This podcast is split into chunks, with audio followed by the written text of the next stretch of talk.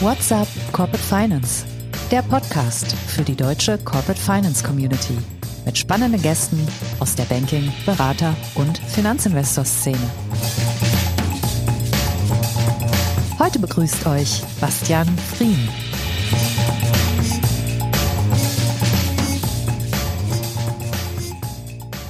Herzlich willkommen, liebe Podcast-Freunde bei What's Up Corporate Finance.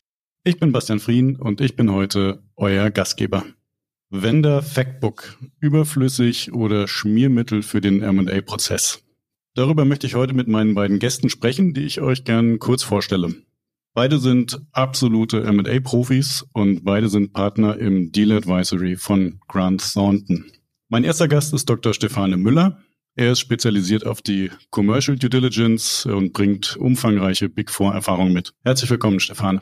Ja, vielen Dank für die Einladung, Bastian. Ich freue mich auf ein spannendes Gespräch. Darauf freue ich mich auch. Der zweite im Bunde ist Klaus-Martin Hausmann. Er hat den Fokus auf die Financial Due Diligence. Darüber hinaus hat er aber auch jede Menge Restrukturierungserfahrung im Gepäck. Willkommen in der Runde, Klaus. Danke, Bastian, für die Einladung und freue mich auf den Austausch. Sehr gern.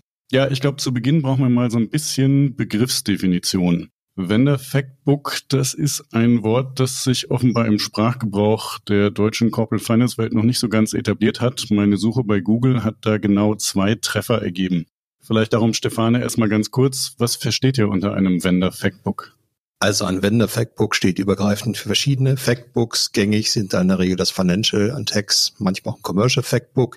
Das sind Aufbereitungen von Daten, die bei Unternehmenstransaktionen in Form eines Berichtes zusammengestellt werden. Wer macht das denn eigentlich? Wer erstellt in der Regel das Vendor Factbook? Also typischerweise wird das von Unternehmensberatern, die auf M&A spezialisiert sind, hergestellt oder erstellt. Das sind in der Regel P-Gesellschaften und äh, innerhalb der BP-Gesellschaften die Transaction Services Gruppen. Es gibt auch äh, M&A-Boutiquen beziehungsweise Transaktionsboutiquen, die nicht unbedingt jetzt aus der WP-Welt kommen, die das äh, ergänzend erstellen, aber das Gros der Ersteller und der Supporter in dem Bereich auch traditionell sind die WP-Gesellschaften. Okay, aber wenn es auch M&A-Berater äh, mitmachen, dann spricht das nicht dafür, dass am Ende jemand wirklich dafür haftet. Ist das richtig? Das ist einer der wesentlichen Unterschiede, weshalb der wesentliche Teil, also weitaus größte Teil von WP-Gesellschaften hier erstellt wird, äh, weil WP-Gesellschaften zum einen natürlich in ihrer Arbeit objektiv sein äh, müssen, von Gesetzes wegen her und äh, natürlich auch ein gewisses Maß an Due Diligence in ihre Arbeit stecken müssen, auch vom Berufsstand her. Auf der anderen Seite dafür haften. Und zwar im Regelfall mit äh, mehreren Millionen Euro. Und das äh, ist bei den M&E-Boutiquen typischerweise nicht der Fall. Das heißt, euer Rat wäre, aber der ist nicht ganz uneigennützig, lieber eine WP-Gesellschaft beauftragen als einen reinrassigen M&A-Berater? Kann man so sagen. Also damit ist man auf jeden Fall auf der sicheren Seite, weil man eben auf der einen Seite die Objektivitätsvermutung äh, mitbringt. Äh, WP-Gesellschaft hat einfach dieses, äh, dieses Antlitz im Markt und zum anderen haften wir eben für die Arbeit auch deutlich umfangreicher, als das sonst üblich ist. Ich glaube, alle im Markt kennen die äh, Vendor Due Diligence. Grenzen wir später auch nochmal ab gegen das Factbook. Aber vielleicht ähm, erstmal ähm, erzählt uns mal, wie sieht denn so ein Factbook eigentlich konkret aus? Da gibt es unterschiedliche Formate. Klassischerweise ist das äh, Factbook ein, ein statisches Dokument, eine Präsentation oder ein Word-Dokument, in dem, wie gesagt, die wesentlichen Daten zusammengefasst werden. Mittlerweile gibt es auch etwas neuere Formate, die interaktive Elemente beinhalten. Da wird das meistens ergänzt, beispielsweise durch ein Dashboard, das man online abrufen kann. Hm, okay, also ich glaube, über den digitalen Teil, da sprechen wir äh, später auch nochmal. Aber was steckt da alles drin? Also welche Informationen finde ich in dem Factbook? Also die typischen Elemente eines Factbooks sind natürlich neben einer Beschreibung des Unternehmens die Darstellung ganz klassisch der Vermögensfinanz- und Ertragslage in einem sehr detaillierten Weg und dazu die transaktionstypischen Elemente, die man also in jeder Transaktion benötigt. Das heißt zum einen eine Quality of Earnings Analyse, das heißt ein EBIT oder EBITDA bereinigt um äh, nicht wiederkehrende oder aperiodische Effekte über den historischen Zeitraum plus Year to Date, teilweise auch eine sogenannte Last 12 Months Periode dort drin. Daneben eine äh, Darstellung des Working Capitals über die letzten 12 bis 24 Monate. Ableitung eines, eines durchschnittlichen Working Capitals, das dann innerhalb der Kaufpreisdefinition in der sogenannten Equity Bridge äh, Verwendung findet und äh, als drittes Element die Net Financial Debt Darstellung, die ebenfalls für die Kaufpreisfindung oder den Abgleich zum Closing Zeitpunkt entweder Lockbox oder zum tatsächlichen Closing, rechtlichen Closing dann zur Rate gezogen wird. Okay, das heißt, es steckt jede Menge drin. Wenn ich noch ergänzen kann, bei einem Commercial Factbook oder Tax Factbook äh, werden natürlich noch weitere Elemente angeführt, die, die transaktionsrelevant sind. Beim Tax Factbook die äh, Unternehmenssteuern, äh, Umsatzsteuer und, und dergleichen. Im Commercial Factbook äh, ist der Augen oder ist der ist der Fokus auf ähm, auf dem Geschäftsmodell mit einer Darstellung der Markt, Kundensituation und Wettbewerbssituation vereinzelt wird auch eine Topline-Validierung damit reingenommen, weil man sich da relativ nah an einer DD bewegt denn äh, diese hat eine unabhängige Einschätzung. Bei einem Factbook ist das mehr deskriptiv. Okay, das heißt, es steckt sehr viel aufbereitetes Wissen äh, drin. Erste Frage dazu, gibt es dafür irgendeine feste Form? Gibt es da was wie ein äh, Template, äh, in das reingearbeitet wird? Oder hat jeder Berater da sein eigenes Format? Oder denkt sich vielleicht sogar für jeden Case wieder was Neues aus?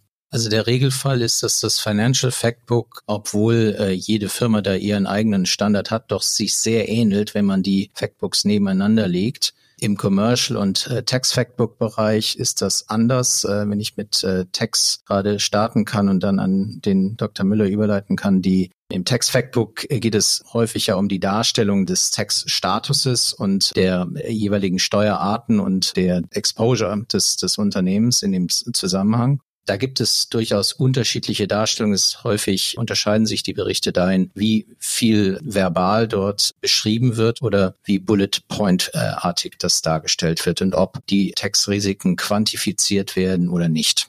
Also bei der Commercial Due Diligence ist das in der Regel sehr fallspezifisch. Ähm, es hängt ab vom Geschäftsmodell und der Industrie des Unternehmens. Ähm, wir erzählen ja eine oder unterstützen eine Equity Story und je nachdem, äh, welche Kunden, welche Regionen da äh, zum Tragen kommen, werden unterschiedliche Analysen gefahren. Manchmal mehr auf einer B2B-Ebene mit Kundeninterviews, manchmal mehr auf einer B2C-Ebene, wo wir Panelbefragungen durchführen. Das kann sich also sehr stark unterscheiden.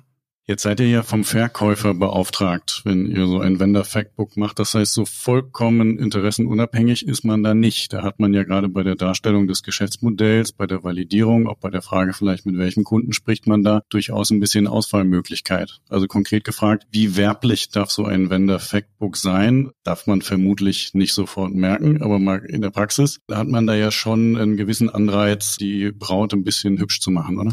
Genau, das ist ein bisschen anders als bei einer VDD. Darauf kommen wir ja gleich noch zu sprechen. Bei einer VDD sind wir unabhängig. In dem Fall sind wir abhängig. Wir geben die Meinung des Managements wieder, kennzeichnen es auch entsprechend und unterstreichen die Equity Story. Mhm. Dennoch steht natürlich im Vordergrund, die Transparenz zuallererst mal zu schaffen nicht wertend zu sein, auch nicht Informationen vorzuenthalten, äh, sondern eine Transparenz über, was wir das Asset nennen, äh, den Transaktions, das Transaktionsobjekt zu geben. Und da steht in allererster Linie im Vordergrund, die faktenbasierten Informationen rüberzubringen. Deshalb heißt das Ding auch Factbook. Ja, gibt ja auch alternative Fakten, wie wir gelernt haben, aber das ist dann nicht euer Ding, wenn ich das richtig verstehe. Gut, da steckt jede Menge Wissen drin. Das haben wir, glaube ich, eben schon mal ähm, bei der Beschreibung, was ist ein Factbook eigentlich herausgearbeitet. Jetzt ist ja die Frage, wo kommt das her? Wer muss mit wem wie zusammenarbeiten, damit am Ende tatsächlich ein gutes Factbook im Sinne des Verkäufers entsteht? Also da gibt es äh, im Wesentlichen zwei Schnittstellen. Zum einen natürlich das Management und im äh, Financial Factbook Bereich die für das äh, Rechnungswesen verantwortlichen Personen. Im Commercial und äh, Tax Bereich sind das entsprechend die Ansprechpartner im Unternehmen. Aber auf jeden Fall gibt es diese Schnittstelle mit dem Unternehmen. Die muss sehr, sehr aktiv gestaltet werden. Das ist der eine, eine Schnittstelle. Und die andere Schnittstelle ist zum Investmentbanker, also demjenigen, der auf der Sell-Side, auf der Verkaufsseite den Prozess begleitet. Das ist typischerweise eine M&A-Boutique oder eine Investmentbank. Und hier ist ganz, ganz wichtig, die Abstimmung schon in der Genese zu haben, nämlich wie soll das sogenannte Teaser-Document aufgebaut werden, wie soll das Information Memorandum aufgebaut werden auf der Seite des Investmentbankers was ist die Equity Story, die ge gezeichnet werden soll, damit entsprechend passend dazu die Informationen auch äh, bereitgestellt werden im Factbook. Aber das sind die im Wesentlichen die zwei Interaktionen. Dann natürlich später im Verkaufsprozess selber die Interaktion mit den interessierten Kaufparteien. Stefan, hast du Ergänzungen? Ja, also im Commercial-Bereich sind wir natürlich viel abhängiger von externen Datenquellen. Da geht es ja um die Marktentwicklung und das Wettbewerbsumfeld. Da sprechen wir mit Experten, mit den Kunden, teilweise auch mit Wettbewerbern oder ehemaligen Angestellten, um diese externe Sicht reinzubringen und die Topline nicht nur intern, sondern auch extern zu validieren. Wie sieht's aus mit dem Haus- und Hofsteuerberater, dem Haus- und Hofanwalt des äh, Verkäufers? Das ist in der Regel auch, ähm, äh, sind das Ansprechpartner für uns. Das würde ich sagen, ist im steuerlichen Bereich sicherlich so, weil natürlich, wie soll man den Textstatus, äh, Steuerstatus, äh, des, äh, den Stand von Betriebsprüfungen beispielsweise herstellen, wenn man nicht entweder das Wissen im Unternehmen selber hat, dann wäre natürlich die Leitung der Steuern relevante Ansprechpartner. Aber in der Regel ist äh, die Steuerfunktion zumindestens in mittelständischen Unternehmen teilweise ausgelagert und dann ist der externe Steuerberater der Ansprechpartner. Partner. Der Wirtschaftsprüfer ist in der Regel außen vor. Das kann aber in Einzelfällen ähm, auch nochmal ergänzend hilfreich sein. Wenn bestimmte Informationen im Unternehmen nicht vorrätig sind, dann kann man auf die, auf den Wirtschaftsprüfer, also den Abschlussprüfer äh, hier auch zugreifen. Rechtsanwälte. Wir schauen vor allen Dingen darauf, haben wir alle rechtlichen, äh, rechtsanhängigen Sachverhalte abgebildet? Haben wir die von bestimmten Sachverhalten, die im, im Factbook dargestellt sind, haben wir das komplett dargestellt? Haben wir es objektiv richtig dargestellt? Stellen wir den letzten Stand dar? Da kann kann es sein, dass wir mit dem Rechtsanwalt des Unternehmens hier auch äh, sprechen, würde aber sagen, dass es eher unüblich ist. Wenn wir uns mal die drei Gruppen anschauen, die im Wesentlichen verkaufen, also Inhaber geführte Mittelständler, äh, Großkonzerne, die sich vielleicht von Teilen trennen oder Unternehmen in Private Equity Hand. Wer liefert eurer Erfahrung nach da die besten Daten? Also in der Regel sind die Private Equity äh, Unternehmen so aufgestellt, dass sie selbst eine umfangreiche Due Diligence durchführen, wenn sie das Target kaufen. Das heißt, sie haben schon ganz gutes Datengerüst. Das wird dann ergänzt für Reporting-Zwecke für die Investoren. Und ähm, die sind in der Regel so professionell, dass sie Daten auch so aufbereiten, dass sie für einen ja, potenziellen Käufer leicht verdaulich und entsprechenden Mehrwert liefern. Mhm. Und von diesen drei Gruppen, wer ist da erfahrungsgemäß am aufgeschlossensten, ähm, so ein Vendor Factbook tatsächlich auch einzukaufen? Also die Private Equity Portfolio Unternehmen, die ja natürlich mit dem Private Equity Fonds selber das abstimmen, sind da am offensten. Das kommt häufig aus dem PE-Umfeld. In dem Bereich ist das gang und gäbe. Es gibt kaum eine Transaktion, die nicht äh, mit einem Factbook ausgestattet in den Markt geht, wenn sie ein Portfoliounternehmen von einem Private Equity darstellt. Bei den unternehmergeführten Unternehmen ist mehr Überzeugungsarbeit zu leisten. Das äh, hängt häufig am M&A-Berater auf der Verkaufsseite Seite oder einer Person des Vertrauens des Unternehmers, der dann sozusagen gut zuredet. Aber für den Unternehmer ist das halt häufig Neuland. Äh, die machen die Transaktion ein, genau einmal im Leben. Zumindestens ihr eigenes Unternehmen wird so verkauft und deshalb ist da ein bisschen mehr Überzeugungsarbeit zu leisten. Und ex ante ist natürlich, sind natürlich die Vorteile schwer transportierbar. Das heißt, am besten überbrückt man dieses Information Gap dadurch, dass äh, ein Berater des Vertrauens hier vorprescht. Nutzt man das dann eher für die Fälle, wo man als Berater weiß, das ist wahrscheinlich jetzt nicht ganz so leichtgängig und so fürchterlich viele Interessenten gibt's vielleicht nicht oder es ist ein besonders komplexes Geschäftsmodell, das äh, schwer zu erklären ist? Oder ist das was, was man generell eigentlich als Standard in den Markt trägt? Also man kann generell sagen, dass Factbooks gang und gäbe sind bei komplexeren Sachverhalten und je größer das Unternehmen ist oder das Asset ist, um das es geht. Das heißt, in der Regel, also 100 Prozent Abdeckung bei Carve-outs. Das heißt, es werden keine Legal Entities, Rechtseinheiten, äh, selbstständige Rechtseinheiten verkauft, sondern eben Unternehmensteile, bestimmte Businesses, Geschäftsbereiche und ähnliches. Da ist es häufig praktisch erforderlich, notwendig, würde ich schon sagen, ein Factbook zu erstellen, weil eben es keine alternative Möglichkeit gibt, Transparenz in die Situation zu bringen. Bei kleineren Unternehmen und bei Situationen, wo die Legal Entity selber verkauft wird, wo möglicherweise ein Konzernabschluss vom Unternehmen gefahren wurde und wo das Unternehmen geprüft ist und äh, Prüfungsberichte vorliegen, wird häufig aus Kostengründen davon Abstand genommen. Wir sehen das immer häufiger, dass auch in dem äh, sogenannten Small Cap Bereich die Factbooks Einzug halten, aber ich würde sagen, es ist immer noch äh, bestimmt jede zweite Transaktion ohne Factbook im Markt in dem Bereich. Ist das dann auch okay? Also würdet ihr sagen, es gibt tatsächlich die Fälle, wo ein Vendor-Factbook schlicht überflüssig ist? Also die Frage bekommen wir natürlich häufig gestellt. Ähm, wir denken die generellen Vorteile von Factbooks, das heißt eine Schar von informationsbedürftigen äh, Kaufinteressenten gleichzeitig mit äh, derselben Transparenz zu versorgen und hier sozusagen vorgefertigt das Gros des Informationsbedarfs abzudecken, ist eigentlich in jeder Transaktion erforderlich. Das sagen wir natürlich nicht ohne Selbstzweck, aber es ist einfach so, dass äh, weder ein Prüfungsbericht noch ein IM ein Information Memorandum diese Detail, äh, diesen Detaillierungsgrad äh, bietet. Das heißt, jedes Mal, wenn ich in einem Bieterprozess bin oder bereit bin, auf der Verkaufsseite in den Bieterprozess zu gehen, ist ein Factbook adäquat. Wenn ich eine One-on-One-Situation habe, wo ich also meinen Kaufinteressenten kenne, die beiden ohnehin schon seit Jahren vielleicht in einer Lieferbeziehung bestehen oder sie, sich einfach vertrauen, da kann es sein, dass ein Factbook nicht zusätzlichen Mehrwert schafft, sondern dass man einfach dem Käufer die Möglichkeit dann zur normalen Buy-Side Due Diligence geben sollte. Also in so einem Fall verstehe ich persönlich, dass auch eine verkaufende Partei dann äh, sagt, das ist äh, rausgeschmissenes Geld.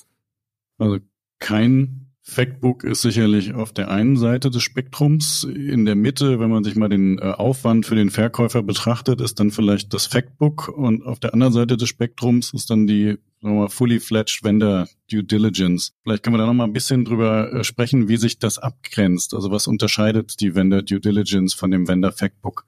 Also die Vendor Due Diligence ist eine unabhängige Sicht. Äh, das wird zwar vom Verkäufer in Auftrag gegeben, soll aber von der Idee her die Due Diligence des Käufers ersetzen oder zumindest stützen. Da kann es auch sein, dass da Tatbestände dargestellt werden, die am Ende äh, kaufpreismindernd sind. Das versucht man ja beim Factbook zu vermeiden. Und insofern ist es äh, nicht vergleichbar. Es ist, steckt deutlich mehr Detailarbeit und Analysearbeit dahinter. Man muss ergänzend äh, auch äh, erwähnen, dass das, äh, dass die der Vendor Diligence Report am Ende dem ultimativen Käufer überschrieben wird. Das heißt, er wird Vertragspartei. Wir als Ersteller des Vendor Diligence Reports stellen uns also in die oder versetzen uns in die Lage eines fremden Drittens und die Due Diligence, die ein fremder Dritter machen würde auf das Unternehmen. Und um dann sozusagen ähm, dafür auch äh, gerade zu stehen, tritt äh, die kaufende Partei in das Vertragsverhältnis ein.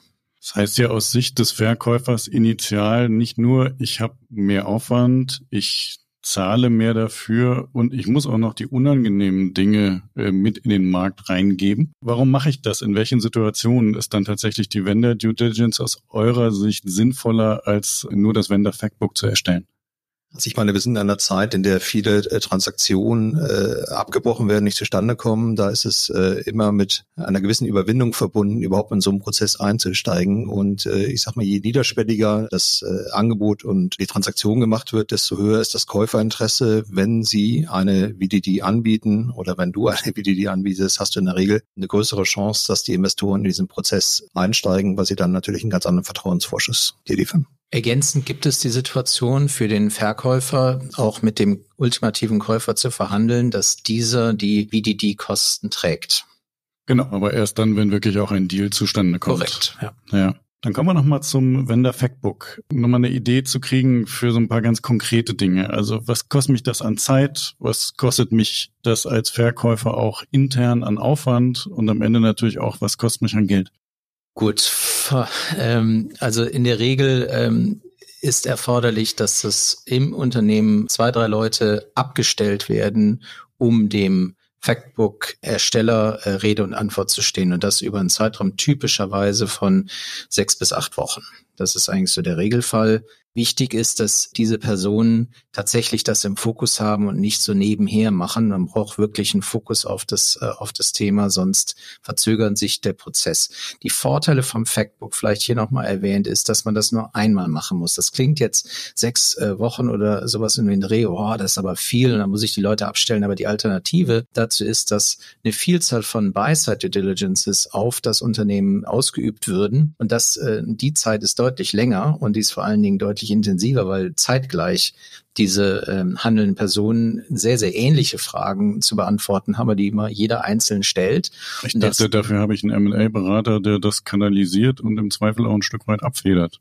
Das äh, wird er aber in dem Detail der M&A-Berater, der liebe M&A-Berater nicht können. Ja, er wird immer auf das Unternehmen, was die Details angeht, äh, zugreifen müssen, weil die Fragen sind äh, massiv detailliert. So, das heißt, ich stelle die Leute dafür ab, äh, aber ich mache es nur einmal und nicht zigmal. Sozusagen, das ist der Vorteil eins davon, aber man muss eben dieses Time Investment am Anfang gehen. Die andere Frage war, was kostet mich das? In der Regel äh, kann man sagen, ein, ähm, ich unterscheide jetzt mal und lass äh, den Stefan für Commercial äh, Factbook sprechen.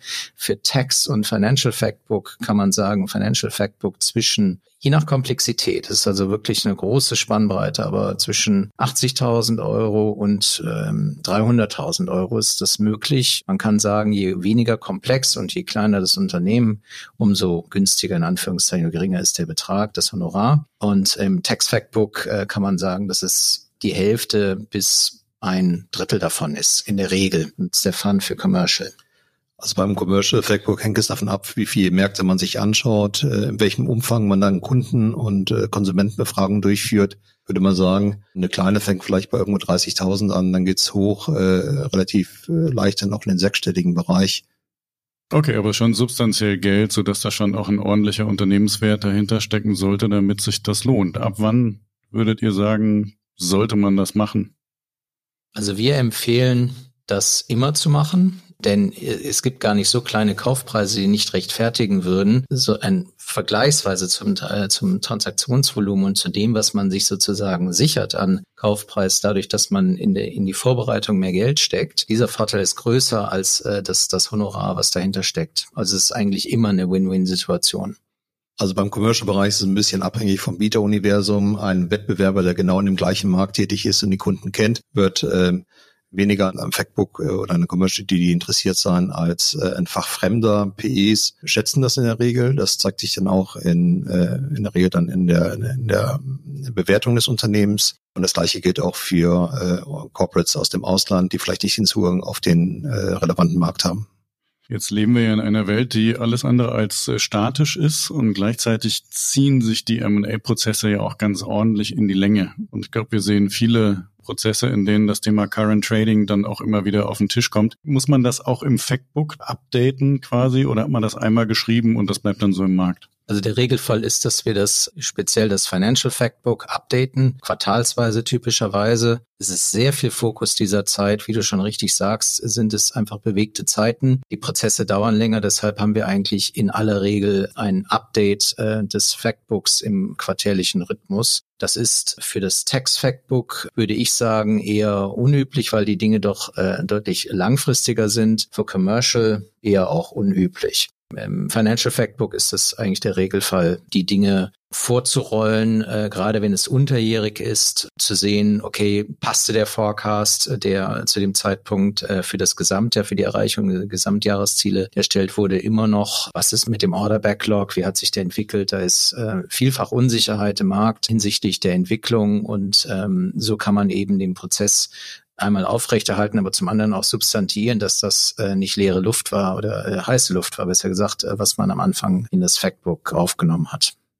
Wir haben jetzt bislang Financial, Tax und Commercial als quasi getrennte Bereiche betrachtet. Äh, ist das sinnvoll, das zu integrieren? Und wie sieht das aus? Also das ist sehr abhängig vom Geschäftsmodell. Eben gerade haben wir über komplexe Geschäftsmodelle gesprochen. Die brauchen natürlich mehr Erklärung. Da ist es mittlerweile gängig, eine Integration vorzunehmen. Das heißt, man hat ein großes Factbook, das also nicht nur die, äh, die kaufpreisrelevanten Elemente beinhaltet, sondern auch die Markt sich widerspiegelt, das Geschäftsmodell erklärt, vielleicht auch noch ein paar Benchmarks liefert, um die Attraktivität dieses äh, Targets aufzuzeigen dann dürfte ja wie alles in der Welt auch das Factbook äh, immer digitaler werden. Dass es heute kein gebundenes Buch mehr ist, ist, glaube ich, äh, klar. Aber sagen wir mal, in, in Form von Dashboards, vielleicht auch das Thema künstliche Intelligenz, kann man sich ja auch vorstellen, dass das künftig noch viel weitergeht. Wo stehen wir da heute schon, zum Beispiel beim Thema digitales Dashboard? Ja, meistens ist es äh, doch ein gebundenes Buch, muss man leider so sagen, aber es wird ergänzt durch eben dieses digitale Dashboard. Das heißt, die Daten werden dem Käufer zur Verfügung gestellt über, über eine Frontendlösung. Da können un unglaublich viele Daten zusammengefasst werden, also interne wie auch externe. Man kann diese Daten relativ äh, leicht aktualisieren, äh, insbesondere dann, wenn die eine Schnittstelle haben zu den unternehmensinternen Datenquellen und äh, kann natürlich auch bestimmte Szenarien abbilden, bei denen einzelne Regionen oder Kunden oder auch Gesellschaften rein oder rausgenommen werden. Wie Stefan das jetzt schon äh, ausgeführt hat, also wir nennen das das interaktive Factbook, wo eben jeder Kaufinteressent auch seine spezielle Sicht auf das äh, jeweilige Unternehmen abbilden kann und sich interessiert zum Beispiel für, was passiert, wenn ich Geschäftsbereich XY runterfahre oder wenn ich dort ähm, äh, speziell rein investiere, was sind, wie kann ich Synergien hier abbilden und ähnliche Dinge, dass im Prinzip das Factbook selber, was ja per se statisch ist, dadurch dynamisch wird und jeder Kaufinteressent eben es so für sich auch nutzen kann, wie es genau braucht. Ist das dann schon KI oder können wir da für die Zukunft noch weitere äh, Anwendungen erwarten? Ja, die Zukunft wird das zeigen. Also ich denke, der, der Hauptanwendungsbereich äh, von KI ist zunächst mal in der, in der Genese der Factbooks. Da sind wir von einem Quantensprung. Das ähm, bedeutet, dass wir sehr viel detaillierter äh, die Daten aufbereiten können über KI, um hier erstmal Datenquellen zugänglich zu machen. Zum anderen kann es sein, dass wir, das ist aktuell noch nicht der Fall, aber dass äh, eben man äh, über eine Schnittstelle entsprechend KI anwenden kann auf das äh, Factbook. Also Text, äh, wenn man da reinspricht sozusagen, äh, sagt mir äh, Umsatz äh, so und so viel im Jahr, so und so viel, was ändert sich, wenn ich Folgendes tue. Ja, das ist sicherlich heute noch nicht der Fall. Auch das interaktive Factbook ist nicht so ausgestaltet von dem, was ich persönlich, was wir machen, aber auch was wir im Markt sehen. Aber das ist sicherlich der nächste Schritt in vielleicht fünf bis zehn Jahren. Ja, ich glaube, zurzeit sind die meisten digitalen Dashboards noch regelbasiert. Da können Anpassungen vorgenommen werden, wie die Änderung der Währung oder denkbar wären auch unterschiedliche Rechnungslegungsvorschriften. Aber der nächste Schritt ist natürlich die äh, generative KI, bei der Hypothesen des Investors äh, auch äh, geprüft werden können so dass er den, die Möglichkeit hat, auf das Dashboard zuzugreifen und Gesetzmäßigkeiten äh, zu erkennen äh, und im Idealfall ist das Tool soweit, dass es auch Gesetzmäßigkeiten selbst erlernt und, äh, und auch wiedergibt. Mal, wenn ich hier zu einer der drei Gruppen gehöre, ich bin ein Private Equity Unternehmen, ich bin ein großer Corporate oder ein inhabergeführter Mittelständler, dann schaue ich auf dasselbe Unternehmen wahrscheinlich ja doch mit unterschiedlichen Fragen und mich interessieren verschiedene Dinge. Kann ich das heute schon aus den Tools, die ihr zur Verfügung stellen könnt, für mich so konfigurieren, dass meine Fragen beantwortet werden? Also das betrifft ja insbesondere das Commercial Factbook und ähm, das äh, Financial Factbook. Ich denke, im steuerlichen Bereich ist das äh, weniger relevant, höchstens im Bereich Transfer Pricing vielleicht, dass man äh, da sich äh, das anschaut in der Richtung und abgewogen anschaut. Im Financial Factbook äh, stellen wir die Informationen für ein, ein, deshalb ist der, die Abstimmung mit dem Investmentbanker so wichtig, aber wir müssen die Bieterschar kennen. Also ist das im Wesentlichen, sind das Corporates, sind das Private Equity äh, Finanzinvestoren, sind es beides? Sind das typische US-Corporates oder kommen die möglicherweise aus Asien oder aus, aus Indien? Die haben unterschiedliche Informationsbedürfnisse. Wenn wir das im Vorfeld wissen, dann bilden wir das entsprechend ab, sodass die Informationen für all diese Zwecke äh, dienen. So, und jetzt kommt vielleicht die Frage, was ist denn mit ähm, Wettbewerbern? Dafür gibt es dann im Regelfall eine, eine Schwärzung. Das heißt, wir würden Finanzinvestoren, äh, wo eben kein Antitrust-Thema ist und das, die keine Portfoliounternehmen haben, Informationen ungeschwärzt zur Verfügung stellen, während im Fall von äh, möglichen Antitrust-Themen wir die Informationen zunächst schwärzen würden und dann eventuell erst in einem sogenannten Clean Room offenlegen. Das heißt, diese Differenzierung des Factbooks passiert der Gestalt, dass wir im Prinzip versuchen, Catch-all zu machen im, in der Genese des Factbooks, in der Ersterstellung und dann je nach Situation Informationen vorenthalten beziehungsweise ähm, erst zu einem späteren Zeitpunkt äh, dann releasen. Haben denn die M&A-Berater und die Kaufinteressenten schon gelernt, mit den neuen Möglichkeiten auch umzugehen? Ist ja auch ein Lernprozess.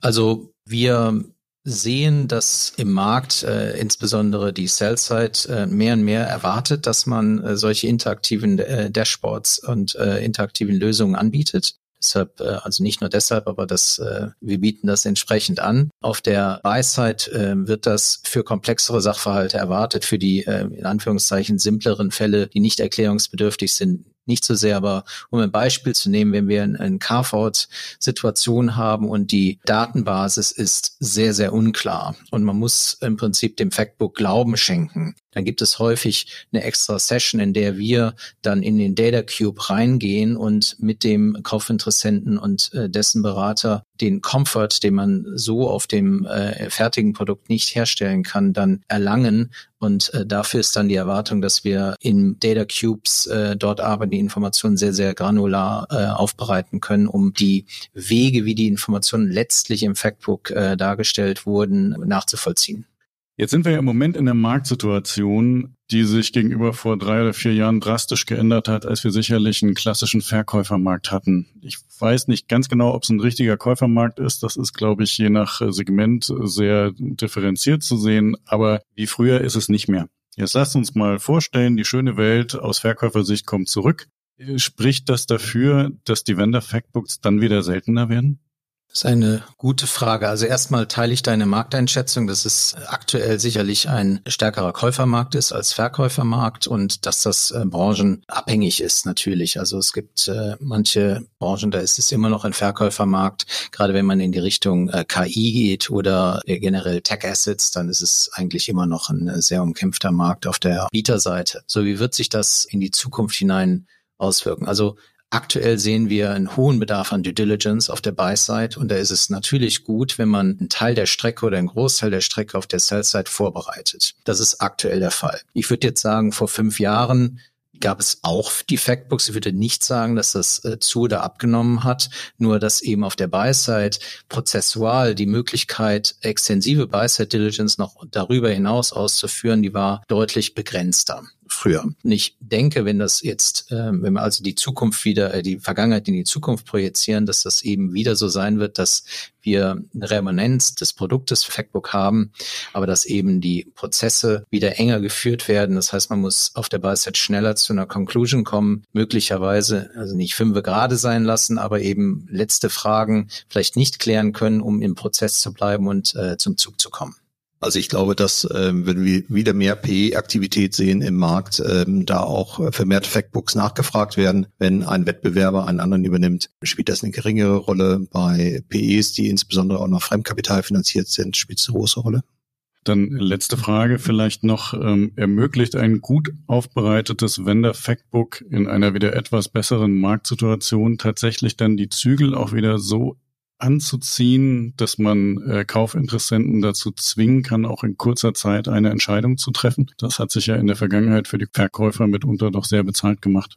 Also ohne ein Factbook die Zügel anzuziehen, ist quasi unmöglich, weil natürlich jedem die Möglichkeit gegeben werden muss, auf der Buy-Side die Informationsasymmetrie auszugleichen. Niemand wird für ein Asset blind bieten oder blind etwas kaufen, wo er nicht von sich, zumindest im Wesentlichen, zu der Überzeugung gelangt ist, dass der Kauf für die Person Sinn macht. Wenn jetzt wir die Zügel anziehen wollen, dann ist, äh, wie schon gesagt, das Factbook absolut erforderlich. Ohne Factbook, glaube ich, ist die Möglichkeit begrenzt. Also das Factbook wird nicht verschwinden, egal wie die Marktsituation ist. Es wird immer digitaler und äh, wir dürfen alle zusammen, glaube ich, gespannt sein, in welche Richtung sich äh, das beim Thema Datenauswertung noch entwickeln wird. Schauen wir uns vielleicht in ein, zwei Jahren mal an. Mein Eindruck ist, dass die Entwicklungsgeschwindigkeit da aktuell so hoch ist, äh, dass es dann schon lohnt, auf das Thema mal einen neuen Blick zu werfen. Für jetzt lassen wir es erstmal gut sein. Das war sehr spannend. Vielen Dank euch beiden für eure Einschätzungen. Ähm, weiter viel Erfolg im Markt und allen Hörern natürlich vielen Dank für euer Interesse. Bis bald. Euer Bastian. Musik What's the Angle und What a Wonderful Day von Shane Ivers. www.silvermansound.com